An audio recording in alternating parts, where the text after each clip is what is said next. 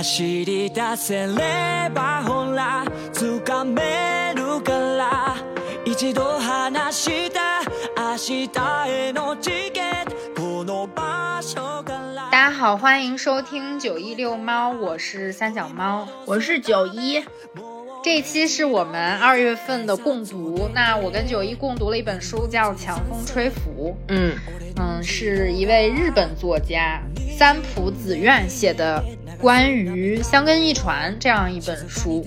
因为我们上一期也说了嘛，就是继续鸡血打鸡血的一本书。对，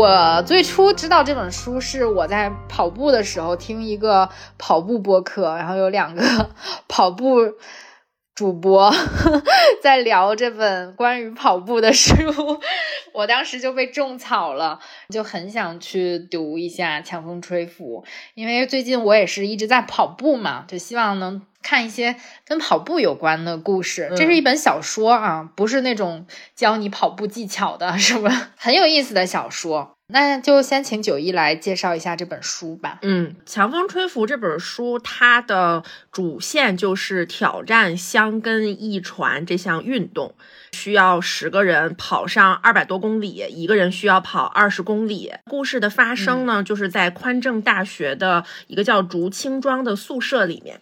就有一个学长，嗯他把所有的人都网罗到的这个宿舍里来。有一天，他终于凑够了十个人，他就跟大家说：“你知道吗？住在我们的宿舍里面，就是要参加跑步的，因为这是跑步社的宿舍。”田径对田径的宿舍，嗯然后大家就是十个没有特别多的，大部分人吧，呃，没有特别多的运动经验或者说长跑经验的人，来共同挑战一个非常有难度的运动，就是相跟一传。他们的香根一传的要求是，基本上一公里你只跑三分钟。我盘算完之后，我就心想，我四百米三分钟，我现在都跑不下来。就是这样的一个大家一起练习、一起奋斗，然后最后去进行挑战的故事，很有趣。嗯嗯这本书其实它的篇幅还是蛮长的，嗯就像你刚刚说的，嗯，它故事其实结构都比较简单，嗯就是一开始这个竹青庄里面的十位房客嘛，嗯。主要想跑的是青濑辉二，他已经大四了，是一位学长，他的梦想就是去跑香根一传，而他是有一些田径基础的，他嗯。从小其实就是练习长跑的，但是他有腿伤，他希望为自己这样奋斗一次啊，去跑一次香根一传，所以他就从像你说的，从各个地方，当然是他刮他们学校的不同年级的人啊，搜刮了一这么一一个所谓的杂牌军吧，因为大部分人确实是没有什么跑步的经验。但是最后一个凑成这个十人组的这样一位呢，叫阿走，他是一个高中时期就是跑步非常出色的长跑非常出色的这样一位选手，但是嗯因为一些原因没有通过田径进入大学啊，所以才来到这个宽正大学嘛。他们在晚上偶遇的时候，辉二哥就觉得阿走是一个跑步跑姿非常漂亮的这样一个人，他一眼就能看出来他是一个很擅长跑步的人。嗯所以就把他介绍到了竹青庄来住。阿走是一个大一的学生嘛，就比他小三届，所以他们就组成了这样一个队伍。那大家就开始练习，通过了一开始五公里的资格跑嘛。五公里需要在十七分钟内完成，你才有资格去参加嗯香根一传这个比赛的预赛。然后所有人又都去参加了预赛，又都通过了啊。十公里是要在三十五分钟还是三十六分钟之内完成？就是它的配速要求是很高的。嗯啊我们普通人来看，在他们来看是一个长跑配速。嗯。最后，终于十个人获得了参加香根玉传的这样一个机会，他们就开始冲顶嘛，他们叫香根山月显天下啊。我们刚才讨论了半天这句话到底是怎么说的啊？动画片里面是叫香根山月显天下，因为。香根一传这个比赛，在日本来说还是历史比较悠久的比赛。我就跟大家介绍一下这个比赛以及它的难度有多大嘛。香根一传，其实我最早听说香根一传啊，就是今年我在一个群里面，因为群里面很多人都跑步，所以香根一传开始的那天，因为它每年都是元旦期间。举办嘛，一月二号和三号。两天，那一天就是说啊，今年要直播啦，直播香根一传，今年是第一百回，第一百回的意思就是第一百届嘛，今年是百年，啊，它是也是一个。挺有纪念意义的这样一场比赛，然后当时就很多人在群里面都在讨论说香根一传有多么难，然后大家一起看直播，然后就我印象中很多人都在夸赞，哇，这些人呢，他们跑姿太漂亮了，他们的肌肉线条太美了，确实是因为我们普通人，比如说跑到四五分钟就算是比较快的一个配速了，嗯，但是他们都是在以三分以内的配速在跑的时候，肯定跟你呈现的状态是不一样的嘛，就大家都很震撼。而且很多人有机会啊，今年因为可以出国了嘛，就去现场观看，也有一些人，然后大家都去买那个香根一传的周边，嗯，有他们的穿的不同配色的衣服，以及他们的绶带这些东西啊，可以买。大家都很激动，今年这个比赛，因为确实是第一百回，很有纪念意义，也很受鼓舞。所以你从这一百回，你也能看出来香根一传的历史非常悠久，它是日本马拉松之父。在一九二零年创办的，它的目的其实是为了培养一些世界级的运动员嘛。大家也知道，亚洲人其实，在田径方面没有特别大的优势。亚洲人跟非洲人的他的这个身体条件其实是不一样的，嗯，很难在田径上面说有一些突破。尤其是在你想一百年前，它确实比较难，对吧？为什么说你看他一九二零年创办，但是到二零二四年是一百回，是因为它中间因为打仗战争停过几年，除此之外就是一直延续下来。它是一个在日本知名度非常高、很受日本人欢迎的，而且它举办的时间就像我刚刚说的是一月二号、三号，其实是日本新年嘛，所以就是大家那个时候就家家户户就跟我们看春晚一样，他们就去。路边啊，加油，或者通过电视转播去观看比赛。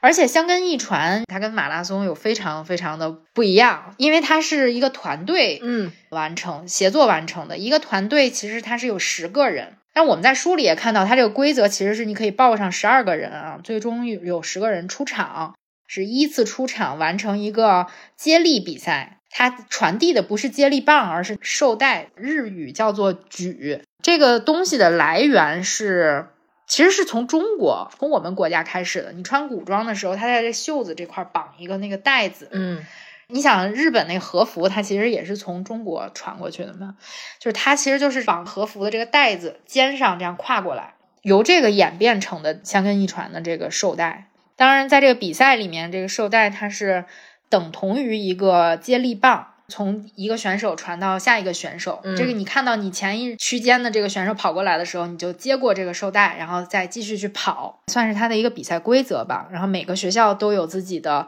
代表颜色呀，而且每个学校的人他会把自己的那个选手所有选手的名字，甚至这个队里面没有上场的这些人的名字都写在这个绶带里面，就相当于你一个人背负的是你这个团队的力量，所有人都在跟你跑，嗯，它体现的是这种团队精神啊，它是有团队协作的。所以跟马拉松不太一样，马拉松是个人跑步，跟团队没有什么关系。嗯，我们知道马拉松的跑是四十二点多公里，半马是二十一点多公里。香根一传，它是由十个区间组成的。我们刚刚说的，它的选手是十名嘛，就一个人跑一个区间，总长是二百一十七点一公里。它是从东京那个读卖新闻大厦出发，然后一直跑到香根的芦之湖。它每一个区域都有不同的特点吧，一直到芦之湖那边是有一个爬坡，所以第五区间其实在我看来是比较难的，因为它都是上坡，对于一个。长跑运动员来说要求比较大，就是上坡其实是非常累的，尤其你在平地儿跑惯了，一上坡你的心率哐当一下给你加上来了，其实是特别难跑。从第一区间到第五区间是第一天的比赛，第二天的比赛是个折返，就是所有的这个路程是一样的，你再跑回东京。嗯，那你这个上坡一下就变成下坡了嘛？在下坡你考验你就是你底盘得稳，你的脚得稳啊，你速度可能会变快，但是你有可能比如说出现意外啊、摔倒啊或者怎么样的，所以就要求选手跑步要稳重一点，在这个区间。根据这个不同的地形，其实它的要求还是挺多的。就像我们比如说跑马拉松或者怎样，大家可能也会去关注这个赛道，说这个赛道好不好跑，有多少个上坡，它的起伏是多少，大概有什么样的水平的变化或者怎么样，它都影响你的配速。香根一传就属于它有不同的地形，相当于是不同人跑嘛。那你在这个排兵布阵上面，也需要根据你这个选手的特点，比如说他适合在平路上跑，他适合在坡上跑，他适合下坡，肯定教练会有不同样子的安排，以一个团队协作的方式来完成比赛。而且像我们刚刚说的，它一个区间。我们就以二十一公里来计算，第二个区间应该是二十三公里，稍微长一点。你需要以三分的配速，甚至以两分四十多的配速来来跑，是以一个飞快的配速，在我看来去跑步的。我这个跑渣，我要是跑一公里的配速六分十，是我比较舒适的配速，六分十五或者是就是一公里我跑六分十五秒。那你想，我六分十五秒的时候，人家已经跑完两公里多了。就是这样一个区别，他们因为很多这个学校的学生都是专业运动员嘛，而且这个比赛的关注度，就像我刚刚说的很高，尤其是在新年期间，那很多人都是。痴迷于去看这个比赛，有一些人会到现场，而且我今天看香根一传的纪录片，就是说观众啊，看完第一区间的比赛，如果还想在现场看的话，他就要越过几个区间，比如说到第四或者第五区间去看，因为你坐这个电车，就是他们地铁或者是怎么样的这种交通工具去的话，你赶不上，对你赶不上选手的速度，因为选手基本在一个小时左右就去完成这个比赛了。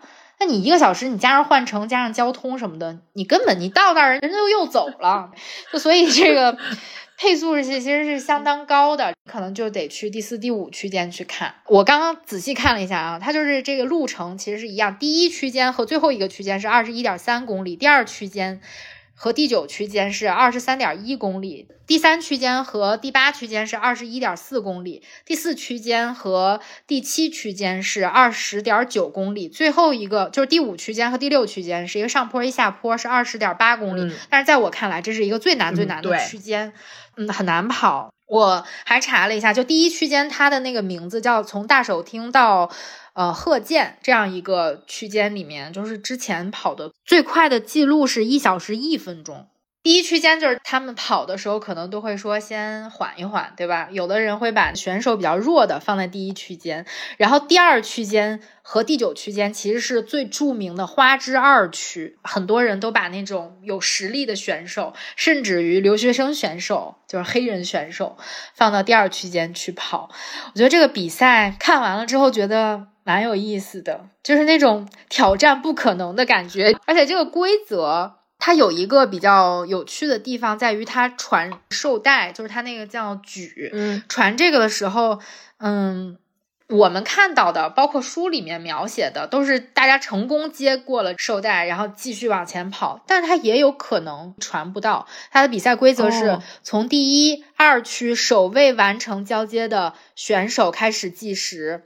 若有学校在十分钟之内没有完成交接，则该区域队员直接出发。所以就是你可能等不到你那个队员后面那个来，你就要出发了。然后这个时候给你一个备用的这个绶带，你就得走了。我看到那个纪录片里面就有一个，他差二十秒还差九秒，忘了，就是他没有传给自己的队员，然后你前面那个队员已经走了，然后他就趴在地上哭，因为他觉得我这个绶带在我这儿断了。日本的这种荣辱观啊，就还挺强的，就在这一刻他觉得没有完成自己的使命，会觉得很痛苦，就像没有完成这个比赛一样，没有交给你下一位选手，嗯，那你的成绩也是受影响的。所以这个比赛，以我非常浅显的这种观察去看的话，包括看了纪录片啊这本书之后，觉得非常困难。嗯，好难，也是挺有趣的。我今天甚至我在看纪录片的时候，我还在想，要不要以后去日本看一场，会不会觉得特别有意思？我以为你说你要去跑一下这个路线，那没必要。我们就再说一说这个书里面的主要人物吧。书里面这一所大学呢，叫宽政大学，它其实是在田径方面不是很牛逼的，基本排不上名啊，从来也没有参加过香根一传，也没有去挑战过。但是就是因为有。呃，我们刚刚说的这样一位学长青睐灰二这样一个梦想，就是说我要去挑战香根一传，所以他就组了这么一个队，带领这十个参差不齐的水平的队友啊，去参加这样一个比赛。我们就来每一位都介绍一下嘛。其实这十个人里面最牛逼的就是阿走，对，阿走也是最后一位来到竹青庄的这么一个人。他是在高中的时候。就在田径方面非常出色，很出色的长跑选手。但是因为跟教练有观念上的冲突，他想宣扬自己这个理念不同嘛，他就打了教练，所以就被逐出了田径队，导致他的队友什么都受到了牵连。所以他是一个在我看来不是特别合群儿。他是一个思想很单纯的这么一个人，他就想跑步，就想自己好好跑步，嗯，然后呢，就觉得跑步是一件很单纯的事情，不要被这种等级啊、这种学长制啊、教练制啊压制的这种思想受到影响。你能跑就跑，不能跑就休息。他就觉得没有必要拖拖拉拉的一直在那练，对吧？为了完成而完成。对跑步，他是有一点理想主义的这样一个大一新生，叫阿走，嗯，他来到竹青庄就发现了，哎，竹青庄里的。其他这几位啊，都是性格迥异的人物。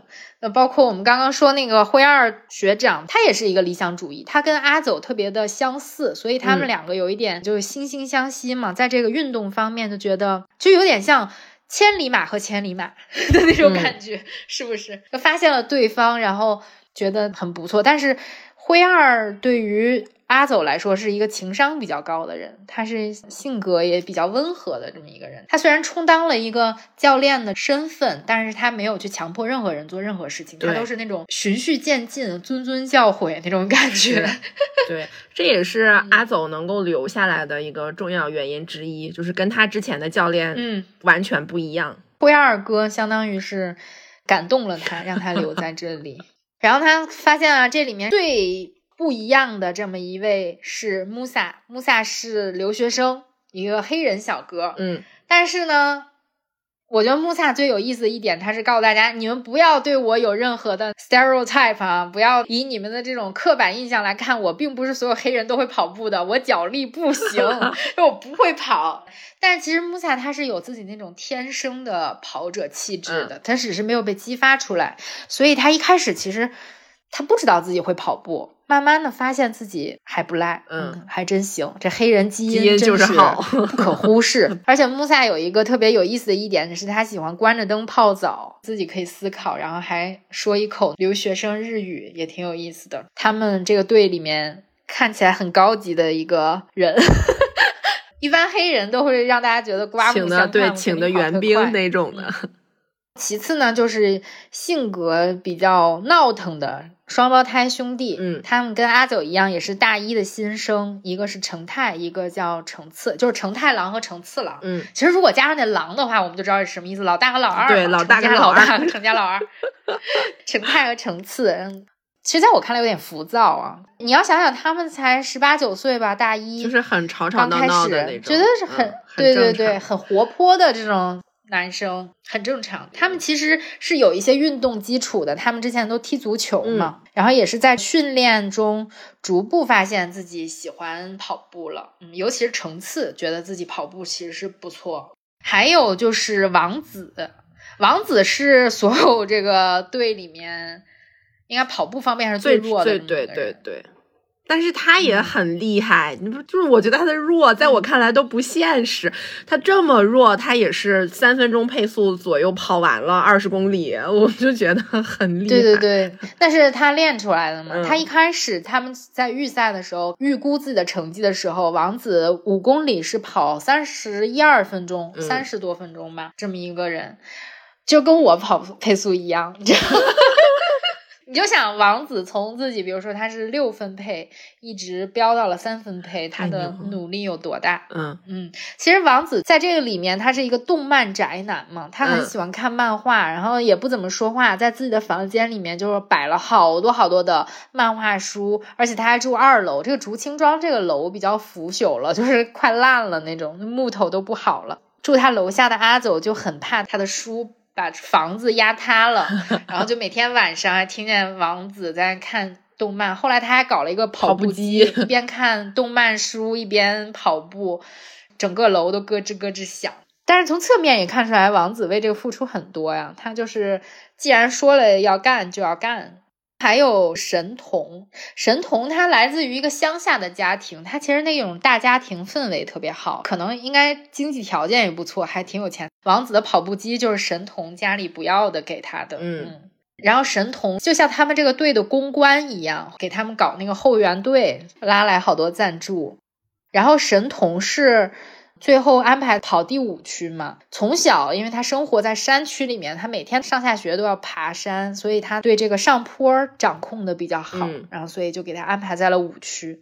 跑下坡就是阿雪，阿雪是一个也快毕业的人，但他通过了司法考试。嗯，他就是想通过司法考试当律师，来给妈妈更好的生活。其实他最初的这个理想是这样子的。他也是一个。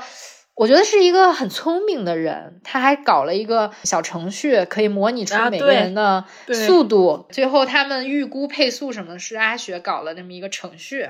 最后其实是两位学长嘛，一个是尼古，一个是 King。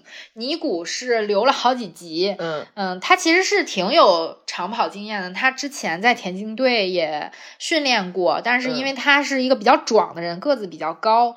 长跑运动员可能要求，比如说你重心比较靠下呀，或者是怎么样的，他个子稍微矮一点会好一些，因为他的身材的原因，包括他体重可能也比较大，所以最后放弃了田径嘛。他是在这个竹青庄的训练里面，一步一步又把自己对跑步的热情找回来的这样一位学长。而且他为啥叫尼古？是因为他老抽烟。我觉得这个里面的名字起的都很好。对，后来是因为他。为了跑步，为了减重，所以就把烟戒掉了，也是一个挺有决心的这样一位学长。King 也是大四找工作嘛，他就觉得如果参加香根一传的话，可能在自己的简历上面比较好看，因为香根一传特别牛逼嘛。你如果说自己参加过香根一传，肯定在工作方面也许会受到别人的青睐，所以他就决定要去跑这个香根一传。而且他其实是在我看来是一个比较内向的人，他不知道怎么跟别人去交往，在这样一个。集体里面生活，我觉得这些人给予他的这些温暖，会把他往艺人这方面稍微拨了拨。对他们就性格都挺迥异的。我刚不是说说，我觉得作者起名字起的特别好嘛，就有一个点前面没有提到，就是阿走走在日语里面就是跑的意思，所以他起的名字阿走就是是说跑的最快的那个。然后尼古就是喜欢抽烟的那个尼古丁，特别容易的，你就可以把他每个人的这个性格特征就都记住。对对对对对，看这本书没有因为译名给我们造成任何的困难，而且我想说这本书的翻译真的让人觉得非常流畅，你不觉得这是在看一本译本小说？我看这本书的其实一个特别大的感受在于，就我很难放下这本书，因为他讲的事情特别简单，就是我同意参加，我开始训练，我参加。资格赛，然后我参加预赛，然后我再参加决赛，就是这种以这样一个进程在不断的推进。其实就经过了一年的时间嘛，就参加了比赛。最后很大的不同都是在描述相根一传的过程，十个人是怎么跑的。而且他在描写的时候，他其实是把。比如说之前的一些回忆，之前这个人他的经历和他现在正在跑，以及陪伴他跑的那些人，以及在等他那些人都揉在一起这样写的，就觉得特别的流畅。你就不想说我把这个放下割裂开，我就想一天把《香根一传》这这部分读完。对，最后面的两章真的是我觉得流畅度最高，就是还最好读的一部分。书里面其实还有一些别的学校的人嘛。也是一些对这个故事有推进作用的人，一个是阿走高中的同学叫神，他后来去了东体大，东京体育大学，他们就相当于是以田径队的身份进去的嘛，而且人田径队非常牛逼啊。还有就是六大大的藤冈，这两个人，我觉得他们这两个人形成了一个特别特别鲜明的对比。嗯，因为这本书其实他一直在提一个问题，就是说为什么要跑步？跑步给我能带来什么？它的真谛是什么？它能给我带来什么样的价值？神这个人，他的跑步是以一种不快乐的心态在跑，他就要比赛，他就要赢。我们上一期讨论了很多关于赢的这个事，强风吹拂也也一直在讨论，我跑步是不是为了比赛赢？嗯，对于神来说就是这样的，我比赛输了我就不开心，就得赢得彻彻底底，而且赢了我也不一定开心，在别人看来他很空虚，他跑的，我觉得。他从跑步里面，他还没发现跑步的终极价值在哪儿。对于他来说，是一个非常肤浅的表面的东西，就是我要赢这个，我要输了，反正我就摔盘子那种。他的性格就比较直球，是不是能这么说？能。藤刚，他是一个很牛逼的跑者，他是一个别人赞赏很多的这么一个跑者。嗯，他也不停的去训练。他是灰二的同学，嗯，他也目击过灰二的伤痛啊等等，他就会问说：“灰二，你是不是停不下来？”就他们两个都在问你这场没跑好，比如说你是不是也停不下来，也还得继续跑吧？就他给你跑步的另外一面，就是说跑步的意义就是一直跑下去。我不管我这一场这个记录我保持了几分钟，或者我有没有打破记录，我有没有创下我的记录。对于我来说，可能这个记录创下了又被打破了，这是一个很自然、很常规的事情。那我就继续就跑就行了呀，对吧？我觉得从这两个不是竹青庄队伍里面的人能看出来挺强的对比，以及他们对于跑步意义的一个探求。这本书其实我觉得它表现的中心思想也非常的简单，就是一直在跟你说跑步的意义到底是啥呢？他反复的问，反复的通过不同的人物对话以及故事。情节推进来探索这个问题，挺简单的一本书，但是给你的力量也还是挺大的。尤其是跑步的时候，你可能就会有一些画面感在。尤其是我还看了动画片儿，你知道吧？其实我不经常看日本的动漫，我对日本动漫的理解就是了解，还停留在小时候看柯南以及樱桃小丸子的那个阶段，我没有看过。其他的那种番剧，因为我很难盯着屏幕就一直看嘛，因为你听不懂人家说啥，老看集中不了那个注意力，所以这一次我是每天中午午休的时候吃饭，然后我会看一集，因为它时间也不长，二十来分钟。嗯，但是这个动画片真的也是给了我很多的鼓励。书里面也写了一些长跑的，你长跑的目的是什么？你长跑是为了什么？你是为了找工作吗？或者怎么样的？就是他会提一些这样的问题，以及包括这些人到最后终于奋斗到有资格参加香根一传的时候，哇，你觉得特别备受鼓舞。我不是说了我会容易被那种宏大场面感动吗？就是我每一天看这个剧都在哭。那他跟贾玲那个，你知道有点像，你知道吗？他跟那个热辣滚烫给你的感觉是很像很像的。尤其这种运动带给你的力量是非常强大的。像我，我可能有很多共鸣的地方，就包括他会说，很多运动不具备这个特征，但长跑可以，是你通过努力来累积的。你不是说我有没有天赋就行，长跑是你只要去积累，你就可以去跑的。这一点我深有感受。我就是一个跑渣，没有任何的跑步基础，包括之前我们上学的时候，比如说跑八百米那种，我都要死要活的。但是我现在跑下来，给我的最大的感受就是，我只要去跑，那我就一直可以去进步，我的配速就是可以去提升的。但是我确实没有必要把。多么高的配速作为我的一个目标，我需要把我今天的这个完成做成我的一个目标，那样就非常的开心。跑步给你带来的开心特别强。从这个书还有动画片获得了很多很多的力量。是的，那我们接下来就跟大家分享一些我们印象深刻的片段吧。因为这个书里面，其实我觉得。就像我刚刚说的，给你带来鼓舞啊，或者觉得是金句的地方还挺多的，我标了特别特别多。我在微信读书里面 简直了，画满了，是不是？他们除了训练的那个时候都画满了。对，那我们就分享一下吧，从你开始吧。我第一段标的其实就是灰二，他就跟阿走他们两个讨论跑步的意义是什么。你知道对长跑选手来说最棒的赞美是什么吗？是快吗？不是强。青睐说，光跑得快是没办法在长跑中脱颖而出的。天候、场地、比赛的发展、体能，还有自己的精神状态，长跑选手必须冷静分析这许多要素，即使面对更大的困难。也要坚韧不拔地突破难关。长跑选手需要的是真正的强，所以我们必须把强当做最高的荣誉，每天不断跑下去。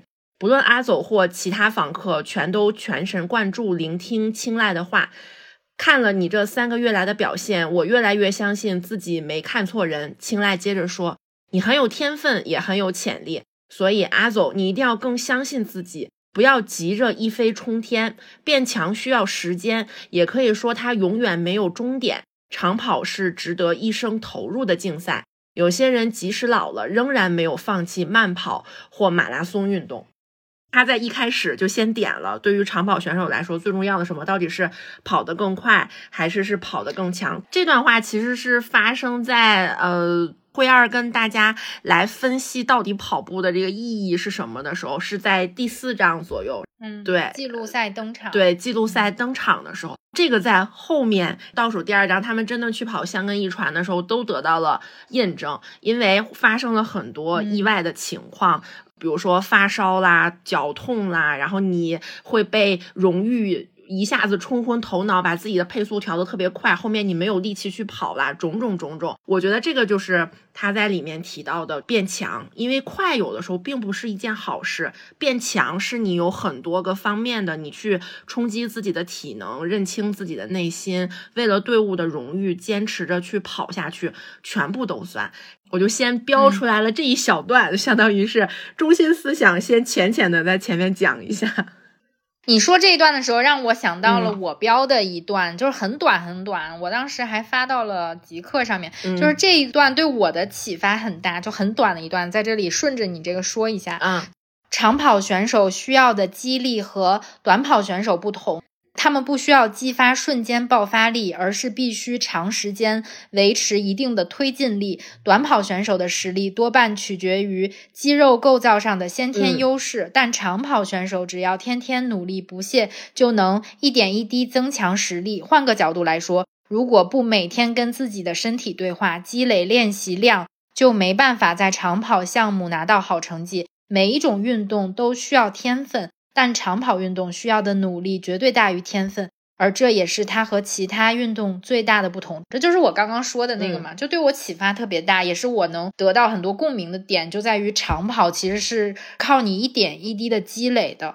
你只要一直坚持跑下去，不论你的年龄是什么样的，你二十岁也好，十岁也好，三十岁也好，四十岁也好，五十岁也好，你只要开始跑，你甚至连以十分的配速开始去跑，你都有可能。变快变强，嗯，所以我觉得长跑对你的奖励机制也是非常具象的，就是你能呃在一定时间内，你就可以看到他给你的奖励以及给你的激励，是我觉得这个运动的魅力在于这里。是，那我。再来分享一段，我其实标注的很多都是在于他们开始跑香根一传了之后，因为每个人都要跑一个区间嘛，那每个人都有自己的一段故事啊，在跑步的时候，你知道，就是一个自己跟自己对话的过程。有的人我觉得是会放空的，就是什么都不去想。奔着往前跑，有的人可能注意力集中在自己这个配速怎么调整啊，这个步频啊，或者怎么怎么姿势啊，怎么调整之类的这个上面。但是，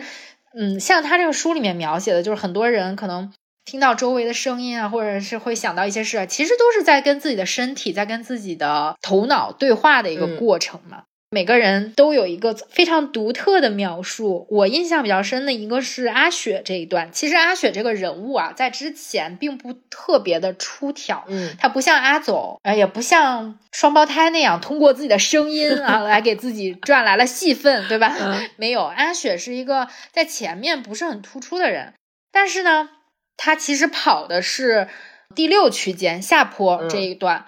青睐给他安排这里，就是因为他知道他的优势在于他的跑姿、他的底盘、嗯，他的重心拿得很稳，所以他觉得对第六区间这一个下坡路来说，阿雪是完全可以胜任的，所以青睐就把他安排在了这里。下坡配速其实是很快的嘛，你比如说你平地跑三分配速，他下坡配速两分四十，对于他这个实力，其实在这个。队里面不是很强的人来说是太快了，青睐还跟他说，要想到你一开始都在下坡路上跑，等你到了平地，那就跟在上坡路上一样，就会觉得很费劲，所以一定要把握自己的节奏。我觉得在跑步的时候，就长跑的时候，把握节奏是一个最重要的事情，也是比较难做到的一个事情。就像你刚刚说的，很容易受到周围的一些影响，比如说其他。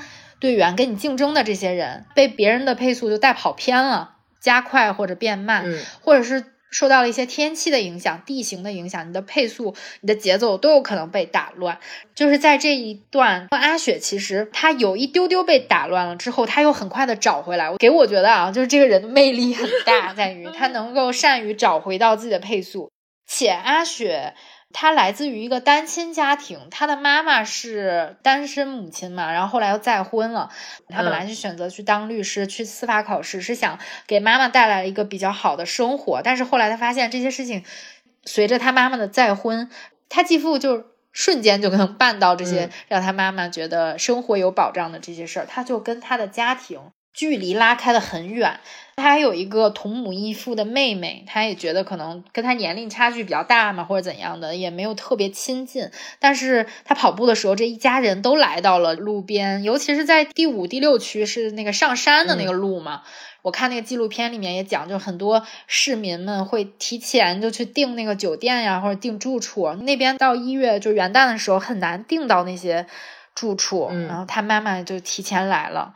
我想读的就是这一段嘛，嗯嗯，路旁的杉树树枝因为纯白积雪的重量而下垂，树干因为受潮而变黑，整座山竟然过了一晚就化成黑白色调的美丽世界。而这些美景才映入眼角，就立刻往后方流逝，比电影胶卷的卷动还要快速，还要平顺。啊，这大概就是阿走跑步时所体验的世界吧。阿雪心里突然涌现一连串思绪。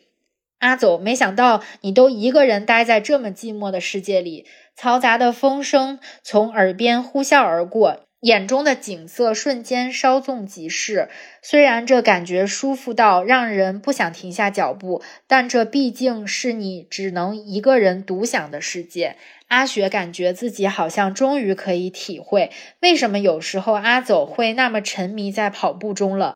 一旦跑出这种速度，确实就像中毒一样，叫人沉溺其中，想跑得更快，想看见更美丽的瞬间世界。那感觉或许就是所谓瞬间的永恒吧。但是这实在太危险了，得用这副肉身不断去挑战才能到达，这是何等的严苛又过度凄美。现在借着香根山路之力，我也只能远远遥望通往那个世界的大门。阿雪心想，同时她也不敢想象自己还能更接近那个境界。在青睐那股热情的牵动下，这一年里，阿雪的生活重心只有跑步。这样的生活到今天就会结束。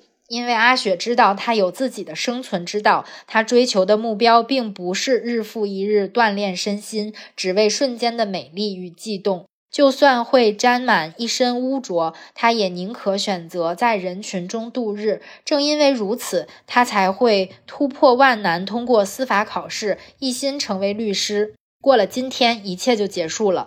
但在人生中能体验一次这种速度带来的快感，夫复何求啊！想到这里，阿雪脸上不由自主浮现浅浅的笑意。阿走，你可别跑得太远。虽然我知道你追求的世界有多美，但那里未免太寂寞、太寂寥了。这不是我们活生生之人归属的境地。后面就描写了一段，嗯他想到自己之前。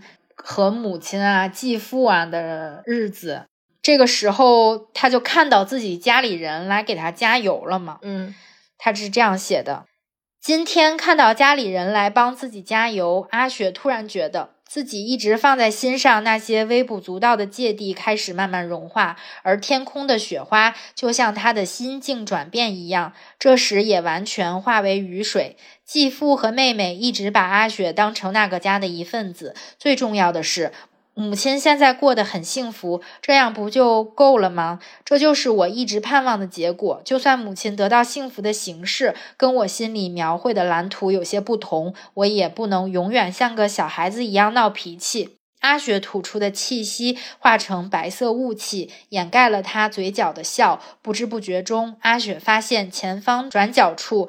出现了地东大选手的背影，而他的背后也感觉不到有人跟上来。同时出发的后段队伍似乎已经被他拉开了距离。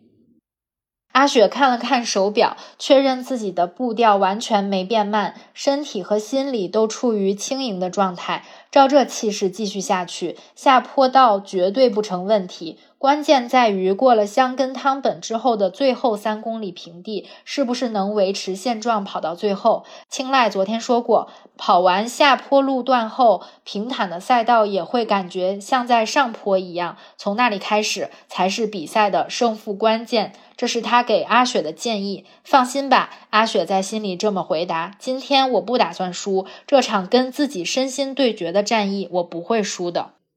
最后，阿雪其实是比这个区间记录只慢了两秒钟，她是区间第二，对，她是跑了六十分二十四秒，是以相当快的速度跑完了第六区间。我觉得她是一个突破型选手啊，就在这里非常振奋人心，以及他描述的这个不仅仅是他跑下坡路的节奏的如何调整，就包括他写的关于他家里的故事就很温情这一段描述，所以就觉得。嗯，很好。嗯，每个人其实我感觉都是跑着跑着解开了自己的一点心结。因为在呃书的前半部分，作者除了写了阿走的问题，灰二有伤痛啊，有什么问题，其他人的这些心中的这种心结，并没有过多的一个描述。然后是在大家最后去参加香根一传上山下山跑的时候，才来描写。然后你就会忽然之间感受到，哦，原来他们通过跑步这件事情获得了。呃，一些东西我不能说很多，但是每个人就是都有了一些自己除了身体素质方面的提升，觉得还蛮感动的。就后面的两段都比较好看。我接下来选的呢，其实是我并不是说特别有共鸣，但是能够感觉到人物的变化，就是成泰跟成次他们两个不是一对双胞胎嘛。但他们两个就很像，他们两个呃被同一个女生喜欢，或者说他们两个都喜欢这个女生，他们个子也很像，然后从小到大都在比赛说，哎，你来猜猜我是老大还是老二啊？但是在成泰跑步的时候，他有一段内心描写，他就说他意识到了程次终于跑出来了一个跟自己不一样的人生，我觉得还挺感动的，所以想跟大家分享这段。对成泰来说，双胞胎弟弟成次是他灵魂的一部分。成泰与成次的双亲绝对不会搞混他们兄弟俩。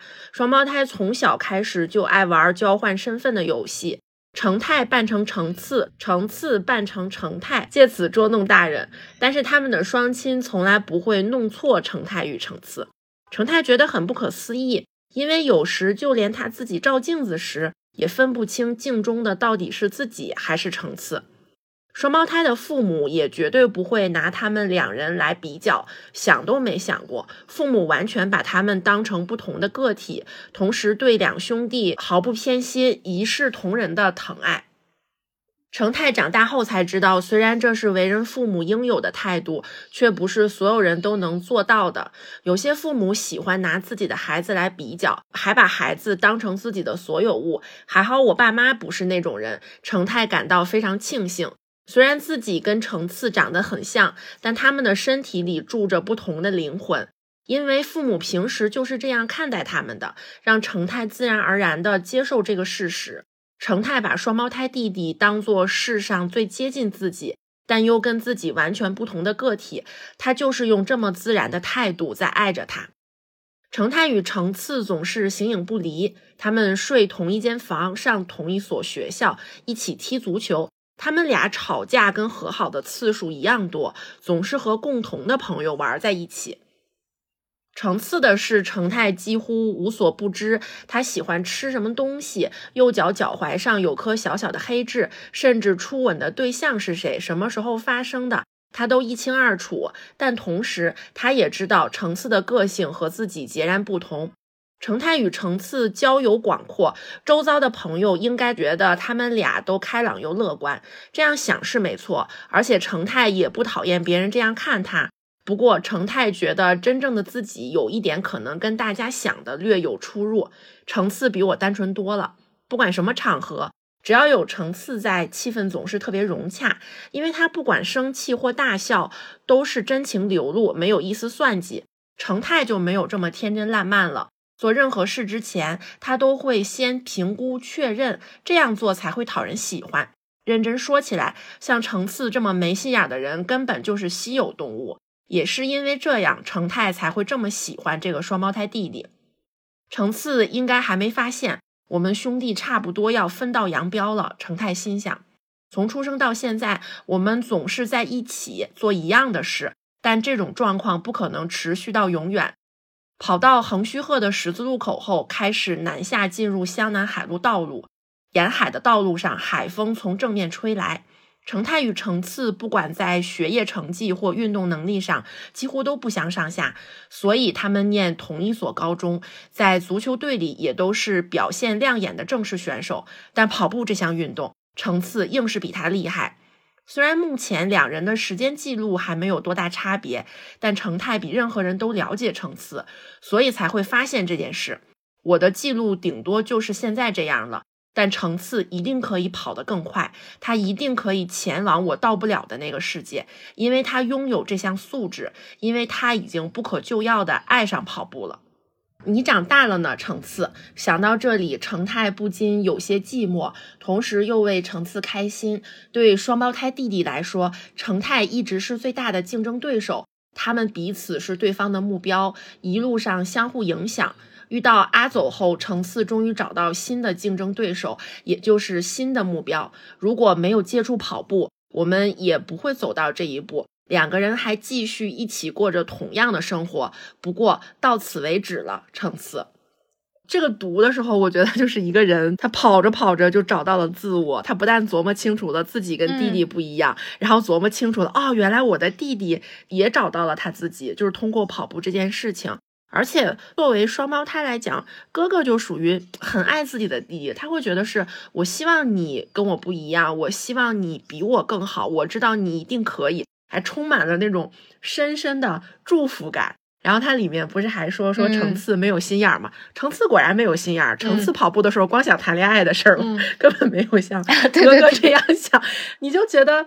很有意思，通过跑步找到了自己双胞胎有什么不一样的地方，蛮感动的。嗯，因为他俩之前都是属于那种没心没肺的那种大男孩的样子，而且特别的聒噪，就是 他俩特别的爱叫唤，然后有点什么都往外说，就是没心眼儿的那种人，对，特傻。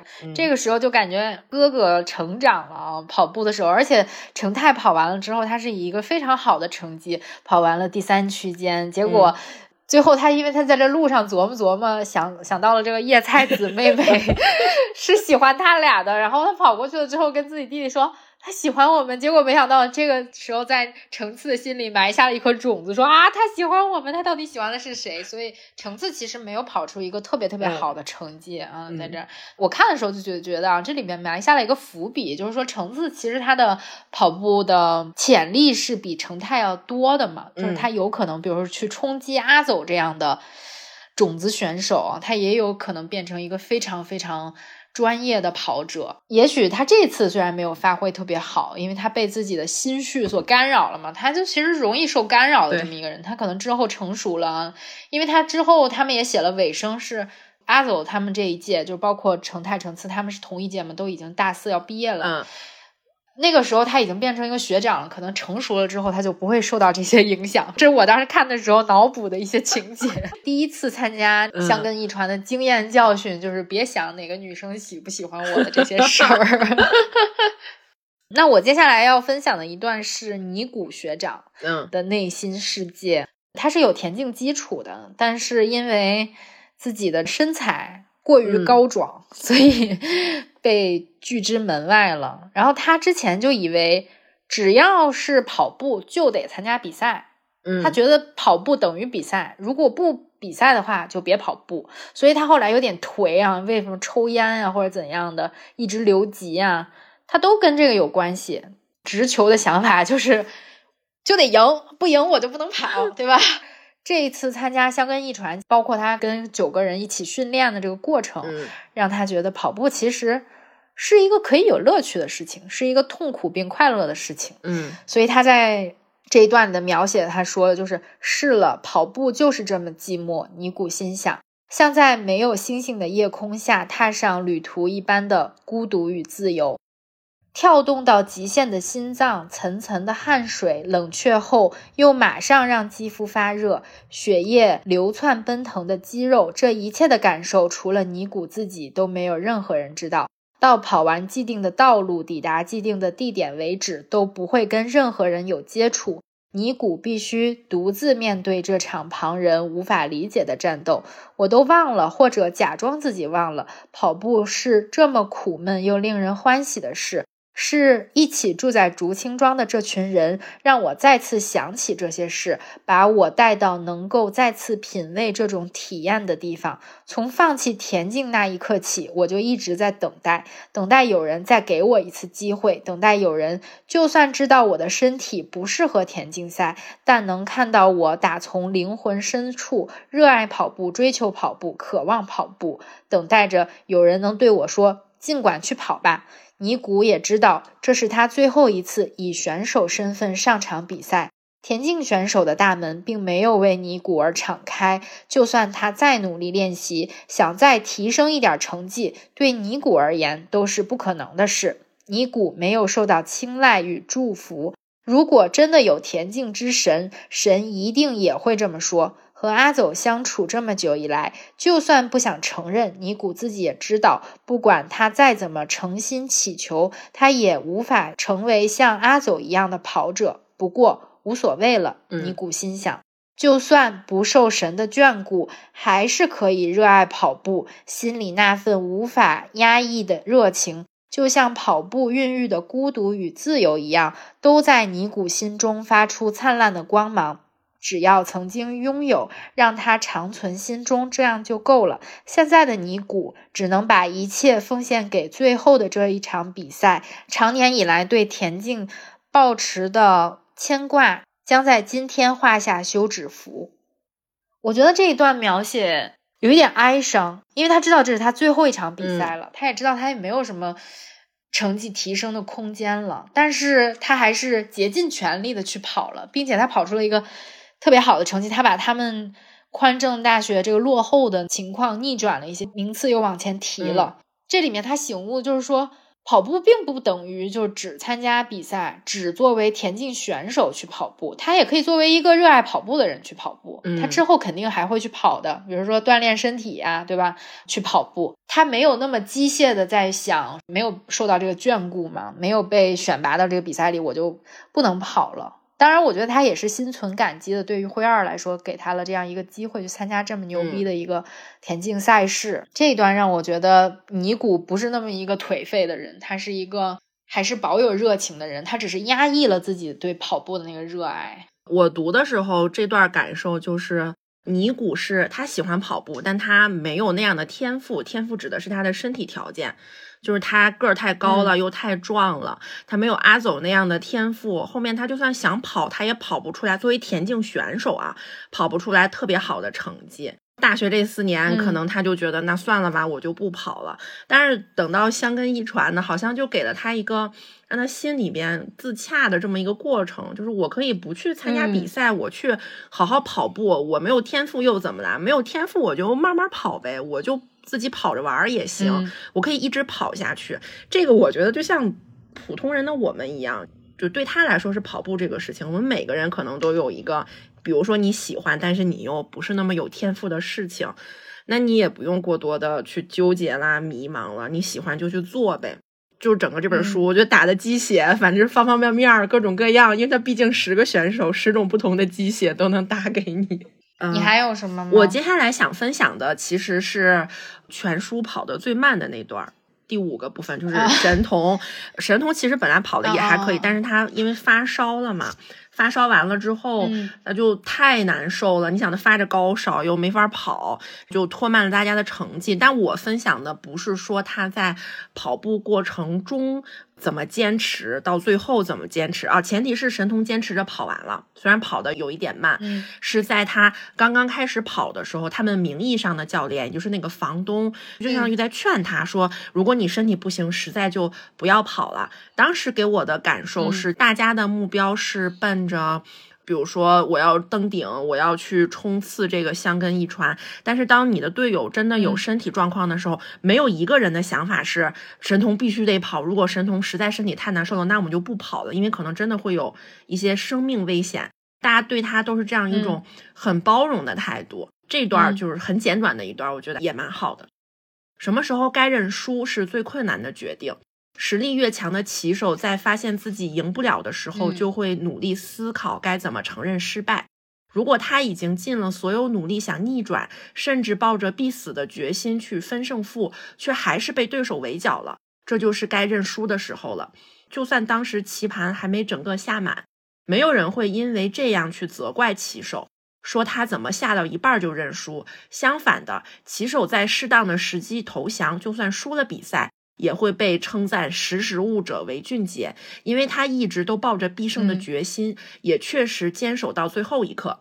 房东还没说完，神童就听出他想说什么。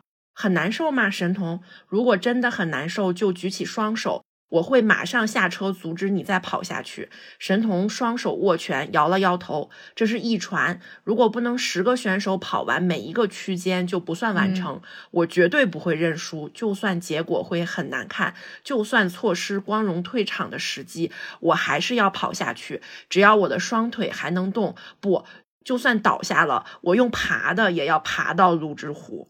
因为这个是一个团队精神，他为了让后面的人能够也能跑，人毕竟都来了。对，我觉得这个就是以个体和团队的一个。互相的一鲜明的理解跟包容，对团队也为他着想，他也为整个团队着想，而且就是真的意志力这个东西啊，我很欠缺意志力。然后我就是经常有的时候看小说，不管是强风吹拂还是其他那种带点军旅色彩的小说的时候，我就觉得意志力这个东西真的很牛啊！就是你就是硬靠着自己，你去。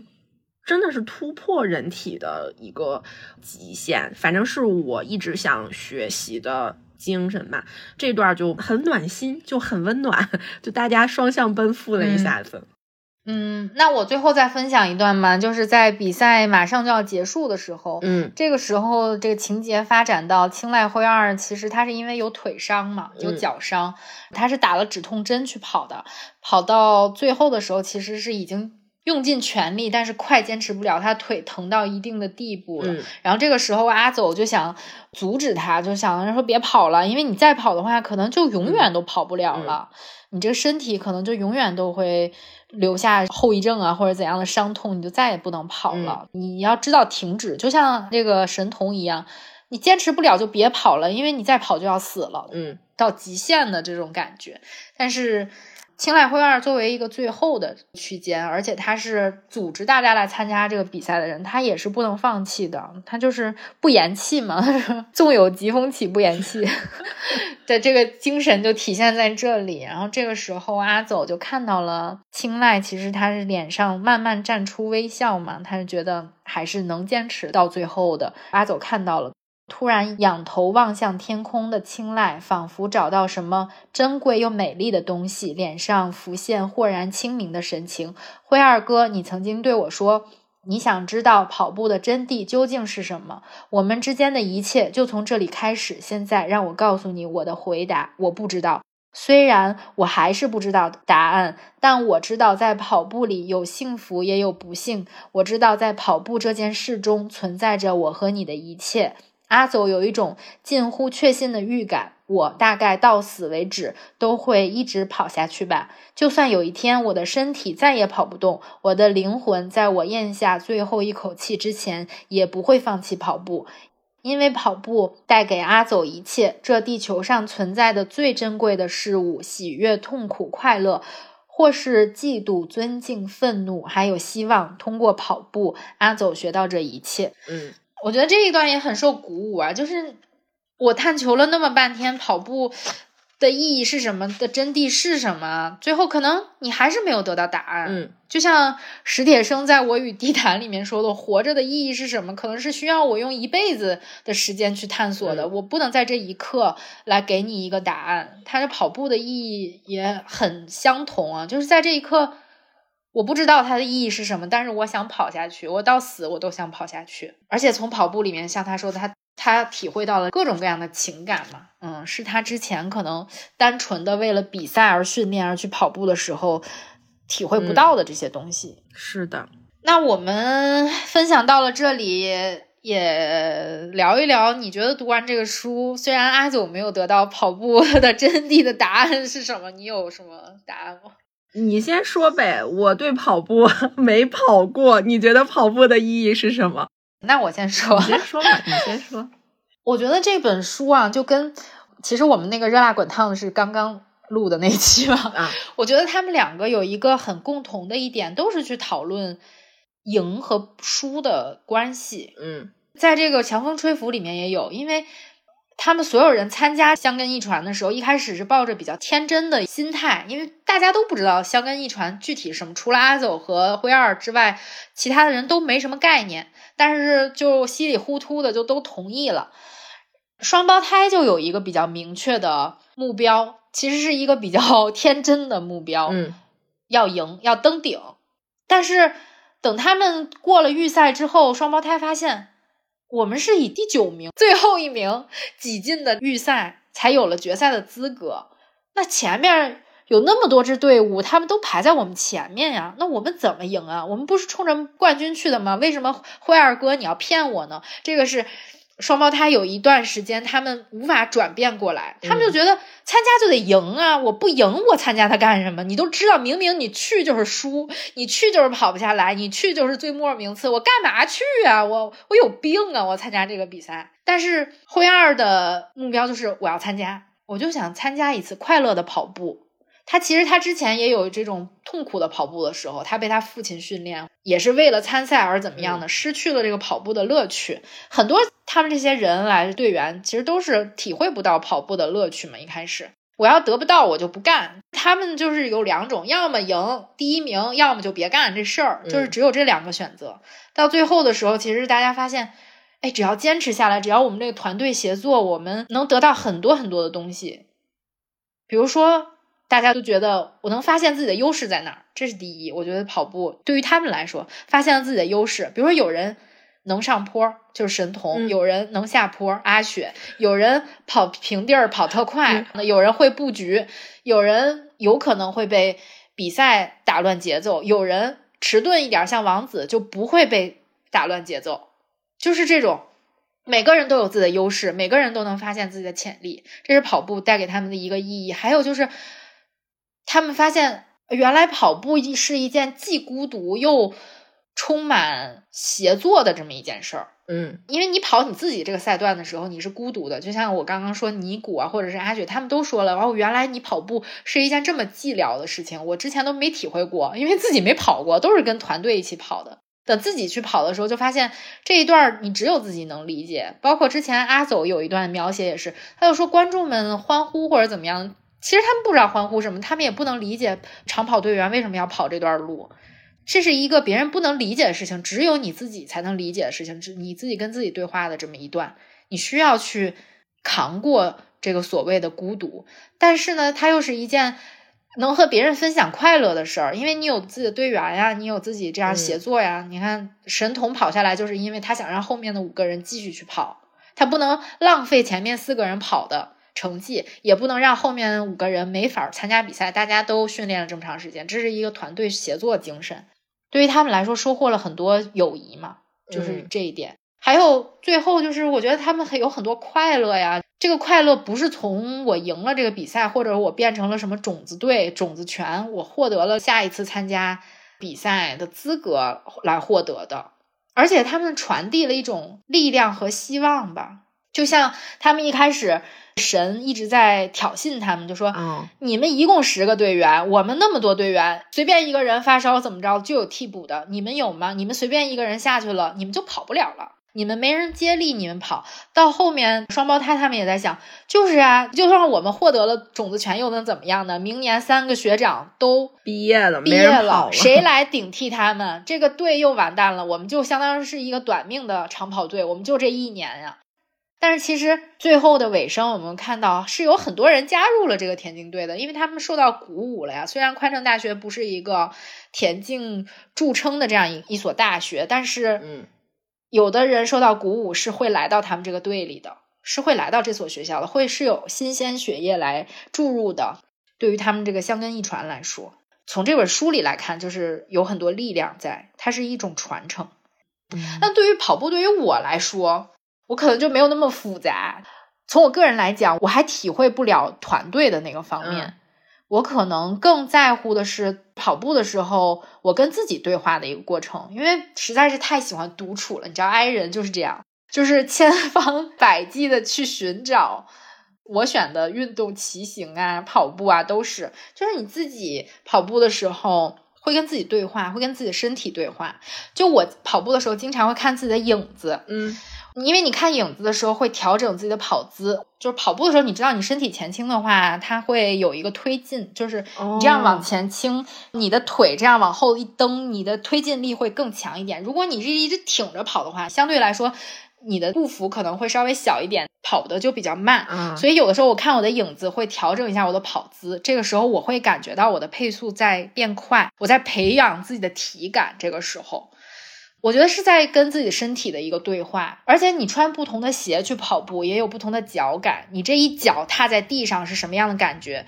我穿支撑跑鞋比较多，支撑跑鞋很多就是比较硬嘛，硬弹那种硬底儿，这一脚下去就是一个很扎实的一脚，然后再一蹬这样走。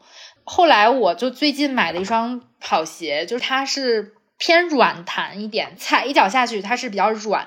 如果你的配速没有那么高的话，它可能没有那么稳，你的脚踝会晃一下。这个时候，嗯，就有的时候我会感觉我的脚踝会有一点疼，因为你的你的力量吃的不准，就是我的脚踝力量没有那么的强大，以至于它不太稳定。我原来都是靠鞋来稳定自己的嘛，但这双鞋我就没有那么的稳定，就是我会知道自己的身体的强项和弱项在哪里。以及我跑步的时候，可能会在脑子里给自己定了一个目标，比如说我今天就跑五公里，但我不看配速，嗯，我就一直跑就行了。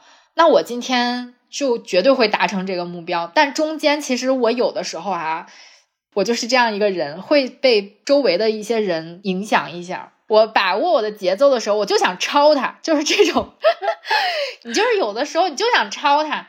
这个时候我就会告诉自己别吵，不用吵，你跟他比什么？你又不是跑比赛，你跟他比什么？他一男的，就是我的脑子里一般都会想到这样，没必要啊，就跟自己比。今天我既定的什么配速，我今天就以这个配速来，不要跟别人比。所以我经常会跟自己说，别比，别比，别超他，别超他，没必要。干嘛呀？你干完了之后，你后面那一公里就慢了，你不如这样匀速一直往前跑。大概都是有一些对话的。而且我发现，我原来还会戴耳机什么的，后来我觉得你根本听不进去。就是我更习惯于专注于自己跑姿呀，或者怎么样的，嗯，心率、步频，看这些东西。听不太进去那些乱七八糟的，我即便戴了耳机，我也听不进去那些东西。播客什么的，其实播着呢，但是我都不知道他们在说什么。你还是沉浸在自己里面。嗯，我觉得跑步对我的意义来说，对，就是一个跟自己身体对话。尤其是像我一个比较零基础的跑者来说，就是在观察自己的身体的一些变化。我确实能感觉到，随着你跑量的积累，我肯定是比之前要强大很多的。嗯，我能感觉到，比如说我的腿是强大的，我的肌肉是强大的。因为比如说最开始我跑的时候，我还很担心，因为别人总说，哎呀，跑步伤膝盖或者怎么样的。因为之前也会就是觉得足底不舒服啊，或者是膝盖会觉得疼啊，或怎样的，就一开始都会带着那些护膝啊，或者是什么护具之类的。后来我都。抛弃了那些东西，就是因为我自己感觉到我的腿是变强大的，我有劲儿跑，嗯，而且我知道什么时候停下来。我一旦感觉到不舒服，我立刻就会停下来，因为我不想威胁到我以后跑步。虽然我今天，比如说我定的目标十五公里。但是我跑不下来十五公里，那我也没有觉得我停下来了有多么的令人气馁。你这时候停下来就是为了之后能跑十五公里啊！我总有一天会跑到十五公里的。我觉得跑步对我的意义来说，就是跟自己的身体一步一步的对话，然后就变得很强。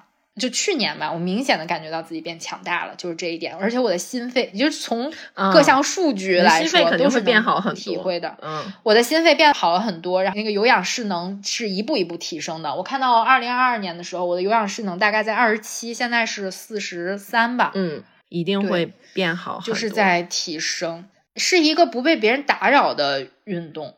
嗯，我个人比较排斥跑团，我也不是说别人参加跑团不好，嗯当然大家都有自己的模式，有人带当然好了，对吧？你跟着别人的配速可能能提配速啊，或者是你模仿别人的跑姿，你可能会调整自己啊等等。嗯但对于我来说，我还是不希望跑步掺杂过多的分散我能量的东西，比如社交。嗯嗯 跑步其实是在一个汲取能量的一个过程，然后包括这次读这本书，我觉得也是，就是我在想跑步到底是为了啥呢？对于我自己来说，我肯定是为了强身健体啊。我有一个成为跑者的梦想，在之前也无数次在播客里面分享过，就是我不能跑的时候，其实我特别羡慕别人能参加一次呃马拉松这种耐力比赛。其实长跑运动在这个书里面描述的，它跟短跑那个爆发力要求是不一样的。长跑就是堆积你的跑量，你积攒跑量，你就有朝一日能跑下来那四十三公里，对吧？那个距离不是梦，它就是一个长度摆在那儿，你什么时候跑，它都有可能去实现。今年我不就是报了几个马拉松的比赛嘛？我报的都是半马，现在我还没有办法去跑全马，但是我报完了之后不是都没抽上吗？没抽上不是觉得特难受吗？尤其是武汉那个，因为我太喜欢武汉了，我就想去跑武汉那个赛道，但当时没抽上，我就觉得哎呀，嗯，当时那个感觉就是被抛弃了那种。然后后来我就在想，我一月份的时候跑量攒了七十五公里。虽然也不是很强吧，就是大家都在说跑半马的话，你月跑量大概在一百公里左右。但是像我天天上班来说，我觉得我跑了七十五公里已经是挺牛逼的了。我为自己点个赞在这里。我跑了这么多跑量，结果到一月底我报了这个名，二月抽签了没抽中。我当时第一反应就是，那我二月还练吗？因为是三月的比赛。嗯，那我后来就想，那练不练呢，跟抽没抽中有什么关系啊？早晚不都能跑半马吗？这个不中，那下一个中，下一个不中，再换下一个中呗，你就一直报不就得了吗？总有一天你可能是被抽中的，而且就算你没有去跑马拉松又怎么样？你自己不能跑马拉松吗？我随便找个公园绕几圈，不就都是马拉松吗？要想跑还不容易。所以你要是想跑完那个长度的话，你就要一直练，但是练的目标绝对不是去参加比赛。嗯也绝对不是为了奖牌，我觉得那些都是特别附属的东西。当然，那个奖牌很好看，你参加那个比赛很有氛围，我也从来没有参加过。你让我参加就算奖励我，你不让我参加，我也不是说我不能跑。我就觉得尼古说的那个就很对，我难道就不热爱跑步了吗？我还是很热爱，是，就是这项运动给我的能量很大，一直嗯。在汲取能量的过程，嗯。没有消耗自己的能量。感觉你从跑步中也跑了一个自己出来。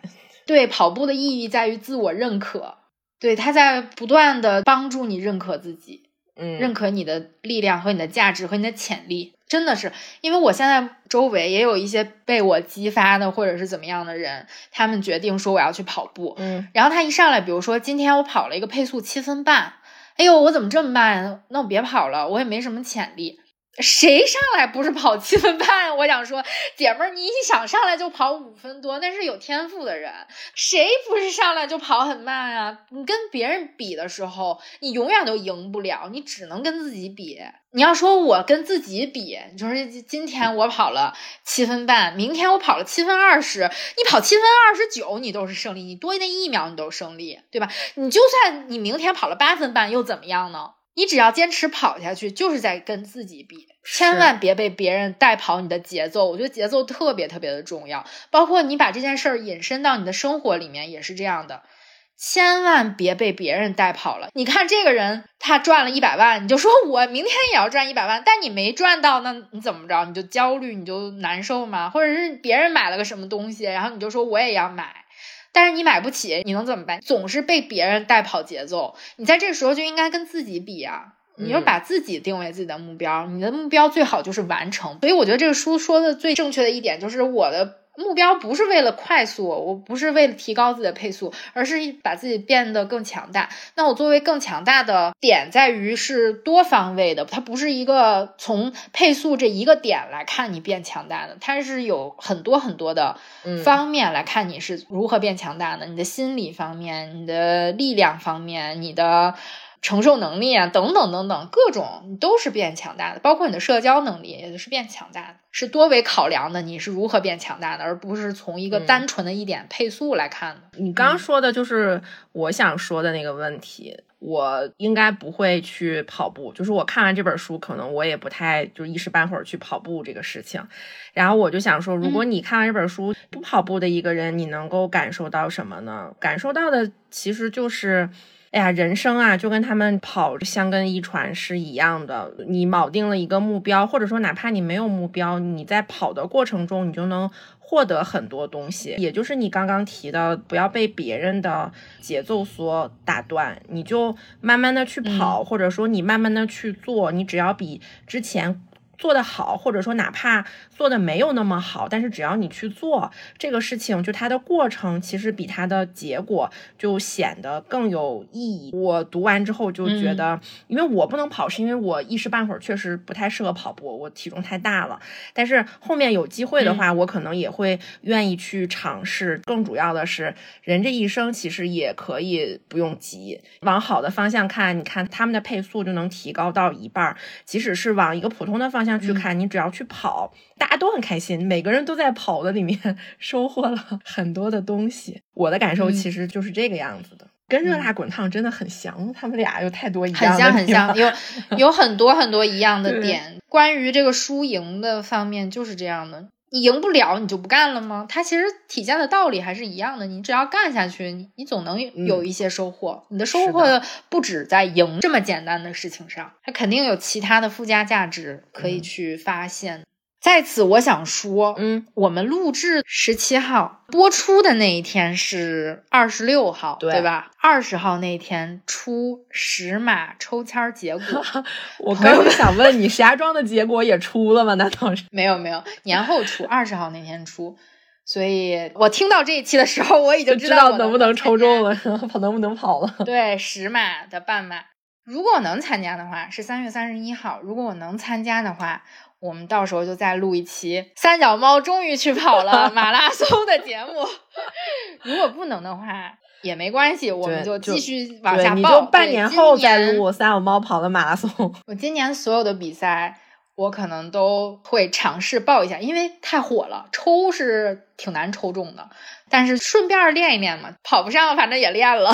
希望我们都可以找到自己一个热爱的活动，就不光光是运动啊，你找到自己一个爱好、热爱的事情，然后坚持把它做下去。当然你不坚持，我也觉得无所谓。今天发现一件有意思事儿，明天发现有意思，你都尝试做了，也都挺好。反正怎么开心怎么来，就是这样的。嗯嗯。